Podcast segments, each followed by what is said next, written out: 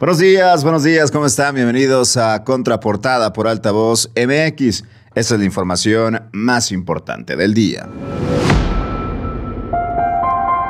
Acusa el gobernador Samuel García al PRI y al PAN de robarse fondos municipales por hasta 600 millones de pesos.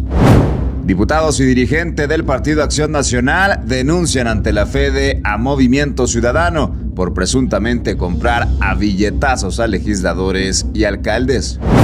Además, Fiscalía General de la República entrega Chihuahua al exgobernador César Duarte. Acuerdo entre AMLO y el narcotráfico no es heredable, así lo afirma el exdiputado Porfirio Muñoz Ledo. Y en información internacional pide Joe Biden a congresistas que aprueben mayores controles a las armas de fuego. Esto luego del tiroteo en Texas. Comenzamos. Qué gusto saludarte en esta mañana de viernes 3 de junio con la información más importante antes de arrancar este fin de semana. Y vámonos con estos temas, este estira y afloja, este toma y daca que han tenido el gobernador del estado Samuel García con el PRI, con el PAN, evidentemente a raíz de los movimientos hechos de legisladores, unos que dejaron el PAN se fueron a MC, otros dejaron el PRI y fue el mismo destino. Parece ser que ya hubo respuesta. El gobernador Samuel García acusó al PRI y al PAN otra acusación de robarse fondos municipales y lanzó un sondeo en sus redes sociales para preguntar si debe cancelar esos apoyos para destinarlos a subsidiar descuentos en el metro. Las declaraciones del mandatario se dieron después de que diputadas y diputados locales acudieron a estaciones a recabar firmas en contra del aumento a la tarifa del Metro Rey. García sostuvo que tanto el PRI como el PAN controlan dos partidas de 300 millones de pesos cada una y deben ir a proyectos de inversión municipales, pero en su mayoría no llegan a los alcaldes. Afirmó que de los 600 millones de este año solo están asignados 250 millones y ojo a qué municipios están asignados, a Juárez, donde el hermano del ex dirigente del PRI es el alcalde, hablamos de los Treviño, después sigue San Nicolás, donde el PAN ha gobernado los últimos 30 años y así seguirá siendo, y por ello empezaron las sospechas. Reclamó la denuncia que los diputados del PAN presentaron en su contra y amagó con presentar otra por el desvío de estos fondos ante el aceido. Por su parte, los panistas reviraron que esos fondos son de un presupuesto que el Ejecutivo remitió al Congreso y que el reparto lo hace la Tesorería Estatal. Sube de tono el toma y daca entre el gobernador y el PAN, ahora mediante denuncias.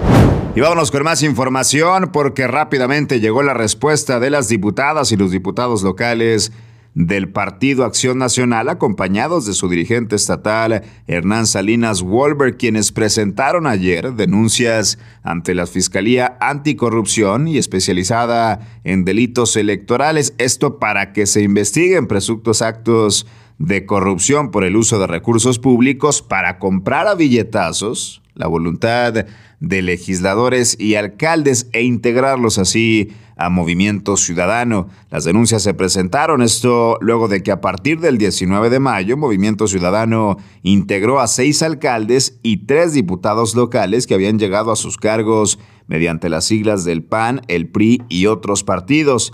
El coordinador de la bancada del PAN, habló de Carlos de la Fuente, añadió que la denuncia es por la presunción de un delito electoral ante el uso de recursos públicos a favor del partido Movimiento Ciudadano. Además, de la Fuente denunció que legisladores de varias bancadas están siendo amenazados por funcionarios estatales. Responde el PAN con otra denuncia, presuntamente por corrupción.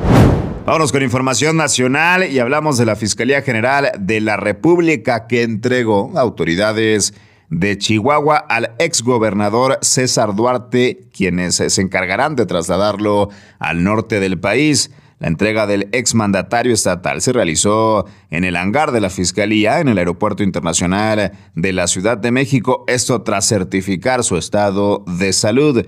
Ahora corresponderá a las autoridades chihuahuenses presentarlo ante el juez que ordenó su aprehensión por una probable responsabilidad en los delitos de asociación delictuosa y peculado, esto por más de 96 millones de pesos, ambos con penalidad agravada. Al exmandatario estatal se le acusa de que presuntamente, en acuerdo con diversos servidores públicos y personas ajenas a la función pública, participó en el desvío de recursos entre 2011 y 2014. Regresan a Chihuahua al exgobernador César Duarte. Y este jueves el expresidente de la Cámara de Diputados, Porfirio Muñoz Ledo, le advirtió al presidente López Obrador que su contubernio, su acuerdo con el narcotráfico, no es heredable, porque el crimen organizado en todas partes se entiende con quienes llegan con la nueva administración. Durante su intervención en la reunión plenaria de la Comisión Permanente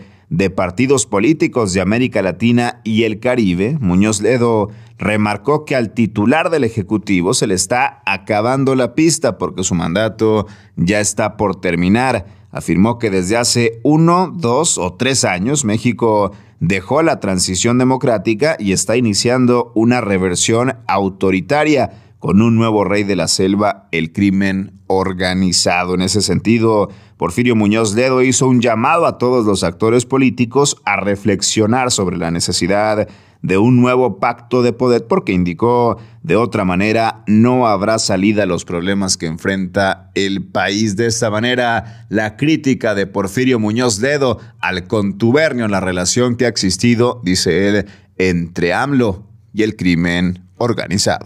En Nuevo León, las mujeres tendrán toda la atención médica gratuita contra el cáncer de mama. Y cuando decimos todo, es todo. Diagnóstico, mamografías, tratamiento y rehabilitación. Contra el cáncer de mama vamos juntas. Ámate, explórate y atiéndete. Está en tus manos.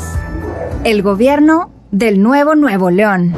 Y en información internacional, en un mensaje a la nación, el presidente de Estados Unidos, Joe Biden, pidió nuevamente a los legisladores del Congreso a aprobar mayores controles a las armas de fuego, esto tras diversos tiroteos en Nueva York, Texas y Oklahoma. El mandatario mencionó algunas de las medidas para controlar las armas en el país, dentro de ellas prohibir las armas de asalto o aumentar la edad para comprarlas de 18 a 21 años fortalecer las verificaciones de antecedentes y derogar la inmunidad de responsabilidad de los fabricantes de armas. Así pide Joe Biden que congresistas atiendan un mayor control, una mayor regulación a las armas luego de diversos tiroteos. Hasta aquí la información más importante de este viernes 3 de junio en contraportada por Altavoz MX. Regresamos el lunes con mucha más información. Que pases un excelente fin de semana.